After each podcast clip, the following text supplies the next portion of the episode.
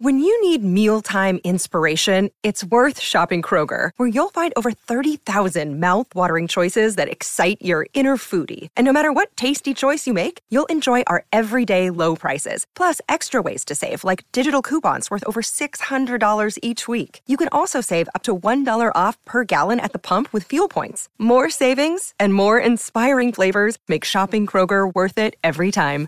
Kroger, fresh for everyone. Fuel restrictions apply.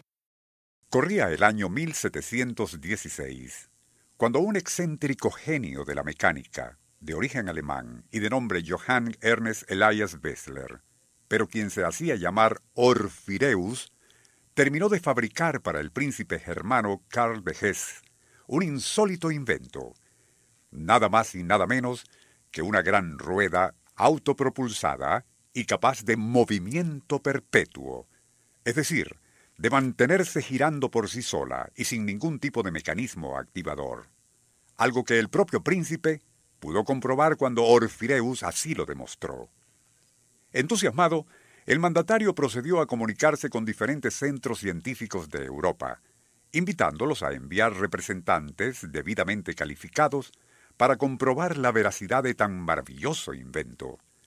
Dada la jerarquía de quien cursaba dichas invitaciones, no mucho después se presentaron en el Principado dos ilustres personajes, el barón Egon Fischer, arquitecto del emperador de Austria, y Lord William Grayson, científico británico y amigo íntimo de Isaac Newton.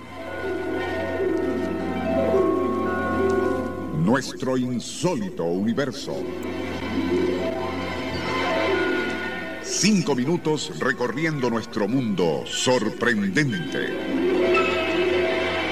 Tanto Lord Gravesend como el barón Fisher llegaron al palacio de Hesse dispuestos a desenmascarar al inventor Orfireus, a quien catalogaban de inescrupuloso parásito, pues así consideraban a cualquier capaz de proclamar que había logrado lo imposible, construir una máquina con movimiento perpetuo. Y así se lo hicieron saber a su majestad el príncipe de Hesse. A la mañana siguiente de su llegada, Ambos científicos fueron conducidos hasta una amplia habitación sin ventanas y de paredes anchas, en cuyo centro se encontraba la rueda de Orfireus. Al verla, los dos ilustres huéspedes sonrieron despectivos. Aquello parecía más bien la obra de algún torpe artesano. Pero aún así, se ocuparon de examinar cuidadosamente cada centímetro del artefacto para comprobar que no hubieran cuerdas, cadenas o poleas, que, y de alguna forma conectaran aquella gran rueda con algún medio de propulsión, oculto, en alguna parte bajo el piso, techo o paredes. Al no descubrir nada sospechoso, excepto unos péndulos, se apartaron, ordenando a Orfireus que la echara a andar. Para asombro suyo, el otro simplemente apoyó su mano sobre la curva superficie y empujándola, hizo girar a la rueda.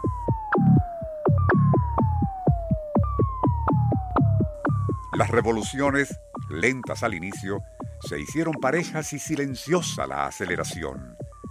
Fisher, reloj en mano, confirmó que lo hacía a 26 vueltas por minuto. Ritmo que se mantendría constante, y mientras los péndulos oscilaban rítmicamente, era posible escuchar un acompasado golpeteo como el de un mecanismo de relojería procedente del interior de aquella rueda. Mientras tanto, Fisher y Gravesend permanecían escépticos, y no fue hasta que Orfireus inesperadamente detuvo su giro con la mano, dejándola así por un rato, para luego permitir que se iniciara de nuevo, que comenzaron a dudar.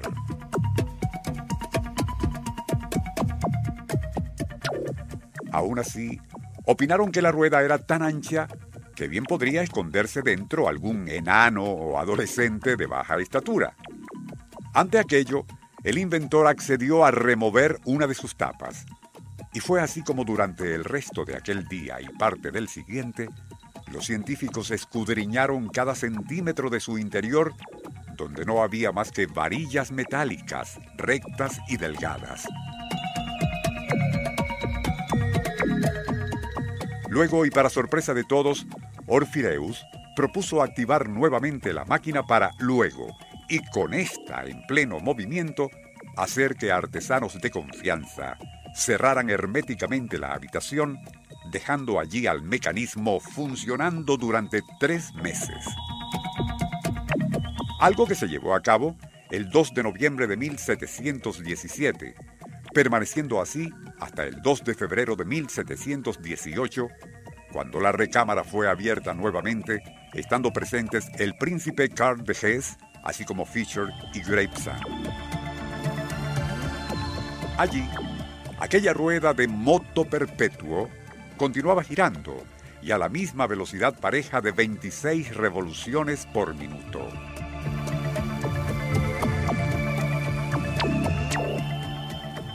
Atónito, el barón Fischer se atrevió a colocar su mano sobre la máquina que se detuvo en el acto. Ocurriría luego algo insólito. Mientras los dos científicos invitados intentaban explicarse cómo aquello en verdad parecía reivindicar lo del movimiento perpetuo logrado por Orfireus, este calmadamente tomó una mandarria tirada en el piso y en forma metódica comenzaría a destruir su propio invento. Luego, y como un sonámbulo, saldría de la habitación y abandonando el castillo se marchó desapareciendo del reinado. Aun cuando cada pieza y engranaje de la maquinaria destruida sería luego examinada por distintos especialistas, ello nada reveló de cómo o por qué había funcionado a un ritmo parejo y constante. Igualmente resultó inexplicable el lunático comportamiento del extraño personaje, justo en lo que había sido su momento de triunfo, al demostrar ante ilustres testigos que aquella rueda de Orfireus, como se le conoció desde entonces, parecía en verdad haber estado dotada de algo que aún se considera imposible, el movimiento perpetuo.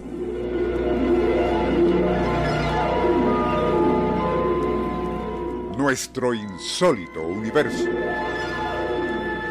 Email insólitouniverso.hotmail.com Autor y productor Rafael Silva. Apoyo técnico José Soruco y Francisco Enrique Mijares.